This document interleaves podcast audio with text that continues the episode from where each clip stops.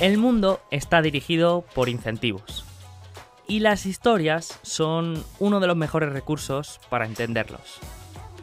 La de hoy me gusta especialmente, pero también me asusta a partes iguales. Durante el dominio británico de India, el gobierno quiso acabar con una plaga de cobras venenosas que había en Nueva Delhi por lo que sea no le hacía mucha gracia ver serpientes de esas por la calle. Para conseguir su propósito, ofreció una recompensa por cada cobra muerta que se entregara. De ahí viene el término cobrar, que utilizamos cuando recibimos dinero. Bueno, esto me lo he inventado, pero quedaría bien. Bueno, el caso es que al principio todo perfecto. A la gente le salía más a cuenta salir a cazar serpientes que ir a trabajar y cada día llegaban cientos de personas con bolsas de cobras muertas. Con el paso de los días, los británicos se olieron que algo estaba pasando. La gente ya venía con sacos llenos de cobras como si las regalaran en el supermercado. Cuando investigaron un poco, se dieron cuenta que lo que estaba pasando es que los ciudadanos estaban criando cobras en sus casas para obtener una recompensa por ellas. Al ver tal tomadura de pelo, el gobierno eliminó la recompensa que daba por cobra y de golpe la gente tiró todas sus cobras sin valor a la calle, provocando una plaga todavía peor. Esto es lo que se conoce como el efecto cobra, y viene a decir que unos incentivos mal ajustados pueden traer un resultado contrario al que se busca. Esto pasó con las cobras, pasó lo mismo en Vietnam con las ratas, pasa hoy con el salario mínimo, le pasa a un padre con su hijo y le pasa a los accionistas con la directiva de la empresa. Lo que pueden parecer medidas de alineamiento pueden acabar con un resultado totalmente contrario al que se busca.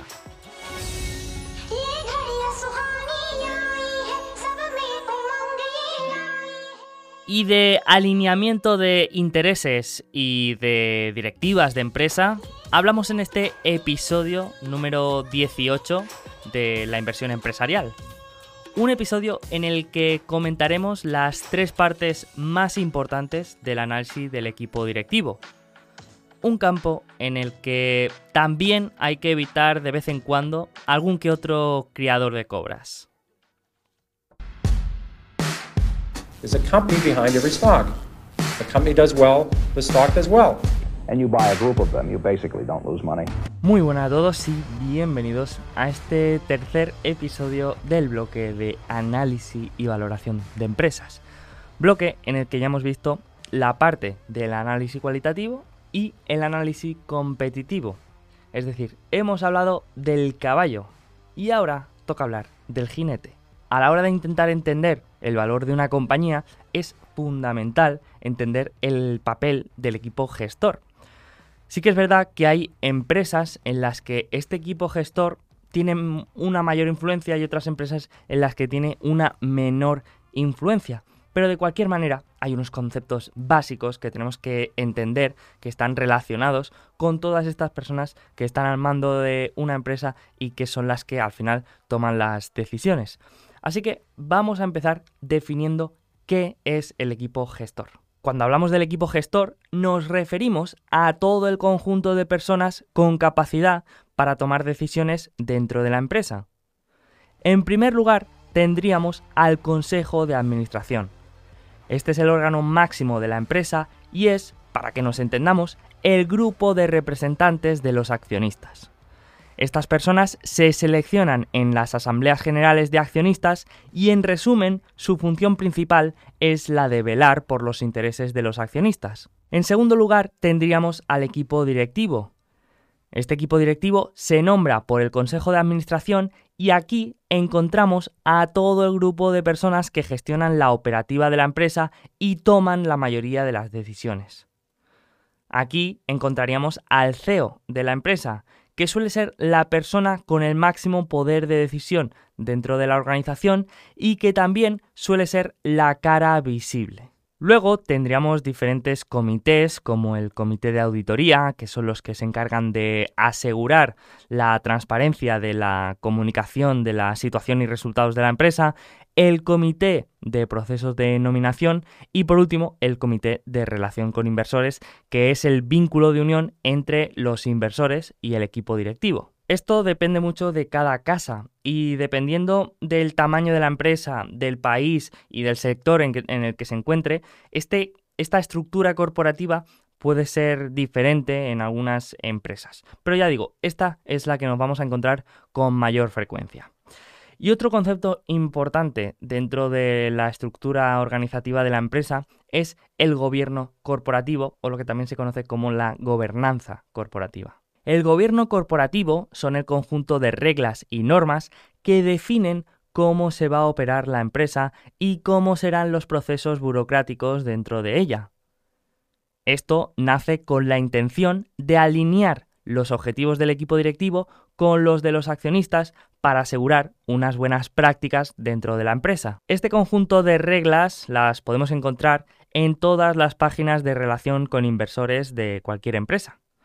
Toda empresa medianamente normal tiene una página dedicada a los inversores donde se pueden encontrar pues, eh, toda la información de la situación y los resultados de la empresa, así como todo este conjunto de reglas. Por ejemplo, si vamos a la página de relación con inversores de Apple, vemos que tenemos varias pestañas. Tenemos la información del precio de la acción, después tenemos todos los documentos oficiales que se publican en la SEC, que es el órgano regulatorio de mercado en, Estados Unidos. Y la siguiente pestaña ya es Leadership and Governance, que aquí encontraremos estos primeros conceptos que hemos comentado, la estructura corporativa y la gobernanza corporativa. Si nos dirigimos a esta pestaña, vamos a encontrar en primer lugar todos los perfiles del equipo directivo. En primer lugar tenemos al CEO, y luego ya vamos viendo todos los demás perfiles con sus respectivos títulos dentro de la empresa. Si seguimos bajando, llegamos al Consejo de Administración, que en inglés es el Board of Directors. Y si nos fijamos aquí, definen de manera bastante clara la función de este Consejo de Administración. El Consejo de Administración de Apple supervisa al CEO y al resto de la alta dirección en el funcionamiento competente y ético de Apple y se asegura de que se sirven los intereses a largo plazo de los accionistas. Y si seguimos buscando, encontraremos toda la documentación relacionada con el gobierno corporativo. Aquí se establecen las reglas que debe seguir la empresa y todos los procesos y políticas que se deben seguir en todo momento. Como vemos, hay una documentación relacionada con la anticorrupción, a la que si entramos encontraremos sus políticas relacionadas con este asunto. También hay otro documento con las conductas de la empresa en la que si entramos pues encontraremos toda la información relacionada con cómo trabajan y por ejemplo los comportamientos inadecuados de los trabajadores y de los ejecutivos. En fin, que aquí encontraremos todo lo relacionado con la gobernanza corporativa de la empresa. Pero aquí hay un problema y un secreto a voces, y es que nadie se lee este material. Nadie se lee toda esta información.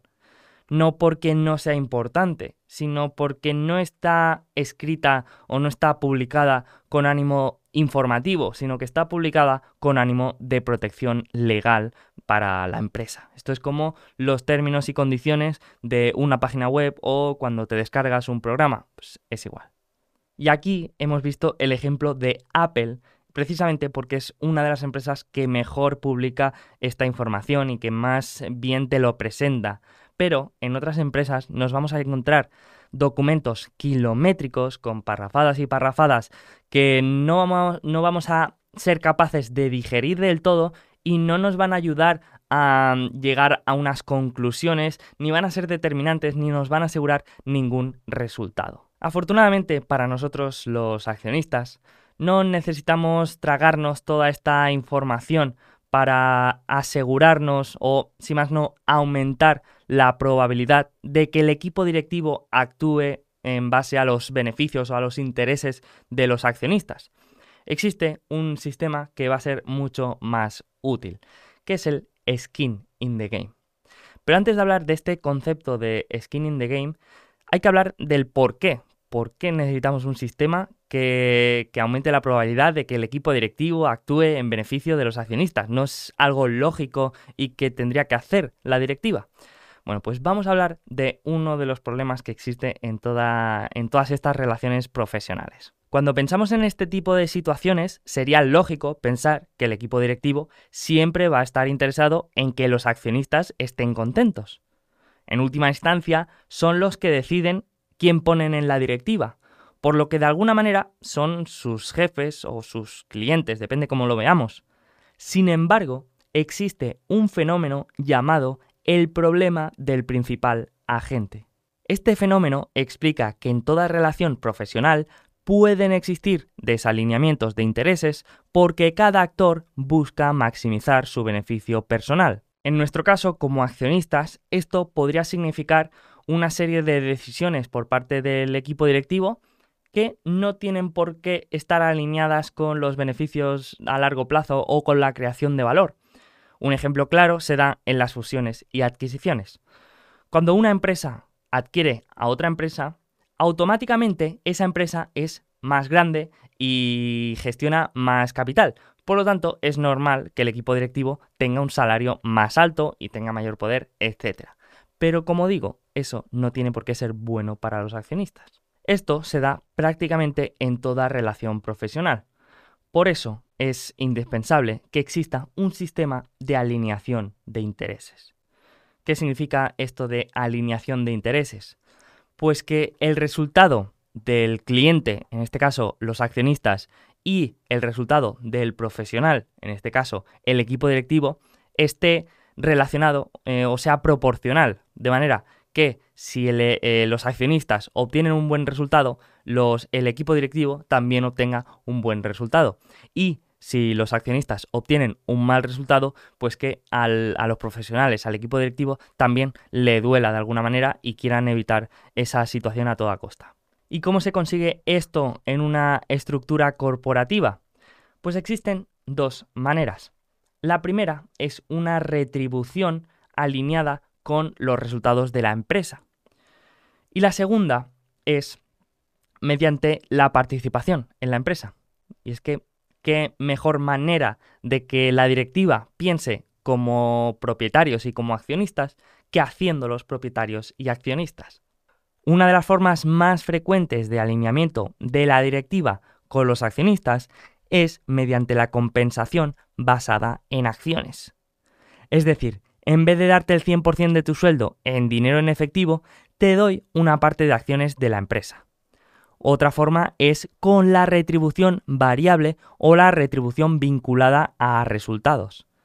Esta no está fijada como salario, pero supone una retribución extra para la directiva en caso de conseguir unos objetivos determinados. Esto suele ser favorable para el accionista, aunque hay que tener dos cosas en cuenta.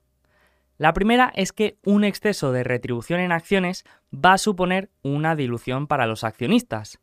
Esto significa que nuestro trozo de la tarta va a ser más pequeño. Por lo tanto, esta compensación en acciones tiene que tener sentido.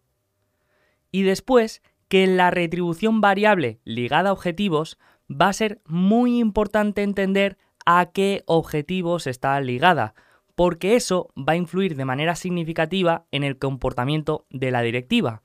Y hay objetivos que puede que no creen valor para el accionista. Sin ir más lejos, en Apple tienen una regla que determina la cantidad de participación que tienen que tener las personas al mando.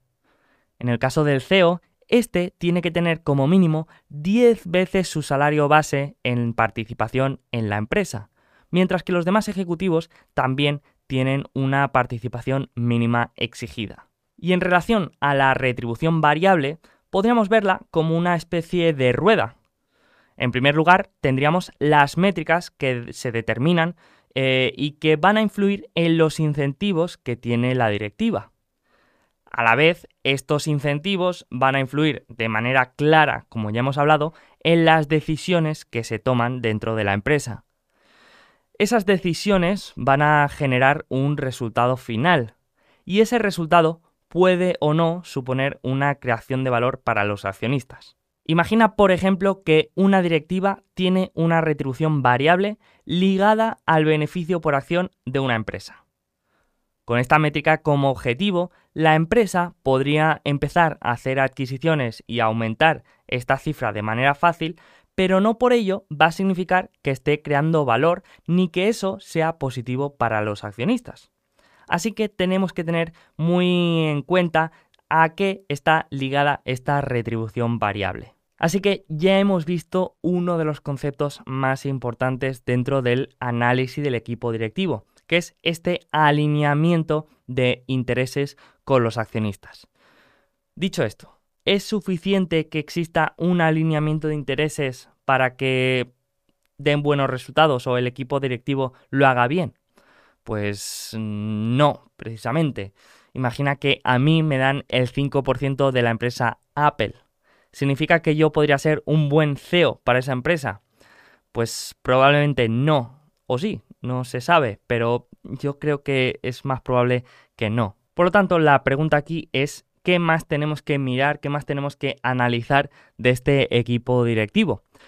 Bueno, pues el primer paso sería la búsqueda de banderas rojas. Eh, esto significa mm, mirar quién, quién son las personas que están al mando y buscar si hay alguna bandera roja, si hay algún historial que nos haga sospechar del posible, de la posible actuación de buena fe de cualquiera de los miembros y eh, mirar un poco el track record de cada una de estas personas. Lo segundo es ver si estos directivos realmente son personas competentes o han estado puestos ahí a dedo. Entonces, aquí lo que queremos ver es personas que tengan una experiencia en ese sector o tengan unos estudios en ese sector y que demuestre de alguna manera que tienen los conocimientos y la experiencia y habilidades necesarias para su cargo. Después, en mi caso, una de las cosas más importantes es conocer el plan estratégico de la directiva. Es decir, hacia dónde quieren ir y cómo van a llegar allí. Y a mí me gusta que sean muy claros en este aspecto, en, la comunicación de dónde quieren estar de aquí 5, 7, 10 años, cómo lo van a hacer para llegar allí y ver que todas estas acciones están alineadas con este objetivo. Un ejemplo de este plan estratégico podría ser el caso de Spotify. En febrero de 2019, el fundador y CEO de la empresa publicó una carta llamada Audio First en la que explicaba el recorrido que había hecho la empresa hasta llegar aquí y hacia dónde se dirigía y a dónde quería llegar. Según el CEO de Spotify, quería pasar de ser un reproductor de música a ser una plataforma de audio que ofrezca muchos otros contenidos como podcast y otros contenidos en audio. Y para ello anunció la adquisición de dos compañías y mostró el camino que iban a seguir para llegar a ser esa plataforma que estuviera en la mente del consumidor a la hora de querer escuchar contenido en formato audio. Esto para mí es fundamental porque me ayuda a tener una visión de dónde puede estar la empresa de aquí un tiempo, me permite poder asignarle una probabilidad a ese escenario y me, me permite entender mejor el valor que puede llegar a tener. Y aparte, luego, a la hora de seguir la empresa, puedes ir viendo si las acciones que toma la directiva están alineadas con ese plan o se están desviando. Después, pasando a la figura más importante, podríamos decir, el CEO, ¿qué podríamos mirar aquí? Bueno, pues aquí mm, yo creo que también hay muchas preferencias personales, ¿no? Pero en mi caso, me gusta que sea un buen comunicador, eh, que sea claro, que sea que no sea que no hable como un político y que mm, y que sea claro en todo momento en la comunicación de la empresa, tanto en lo bueno como en lo malo, que sea una persona con valores, que sea íntegra y un detalle que me gusta es que dedique un tiempo, como mínimo una vez al año, para escribir una carta a los accionistas.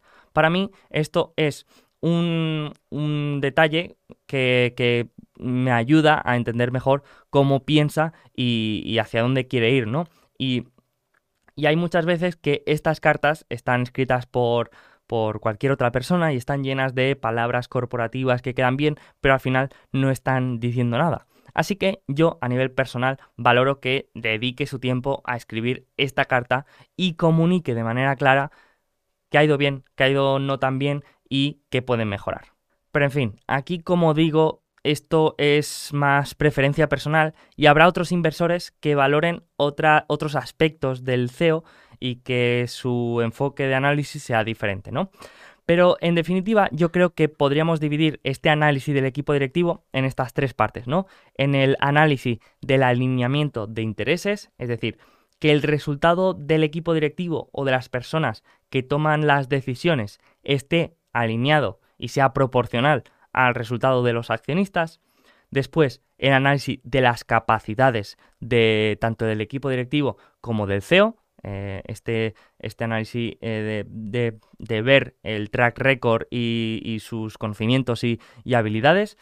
Y después, por último, el de la visión estratégica, el de entender bien hacia dónde quiere ir la empresa y cómo van a llegar allí. Para mí esto es fundamental. Así que yo creo que este análisis del equipo directivo se podría dividir en estas tres partes.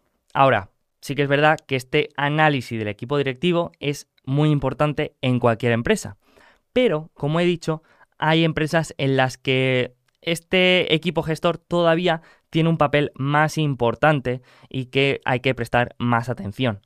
Y para entenderlo mejor, yo partiría de dos variables. La primera, la calidad de la empresa y la segunda, el tamaño de la empresa. Cuanto mayor sea la calidad de la empresa, menos va a influir el papel de la directiva, que no significa que no sea importante, ni mucho menos. Y cuanto mayor sea el tamaño de la empresa, también menos sensibilidad tendrá a las decisiones del equipo directivo.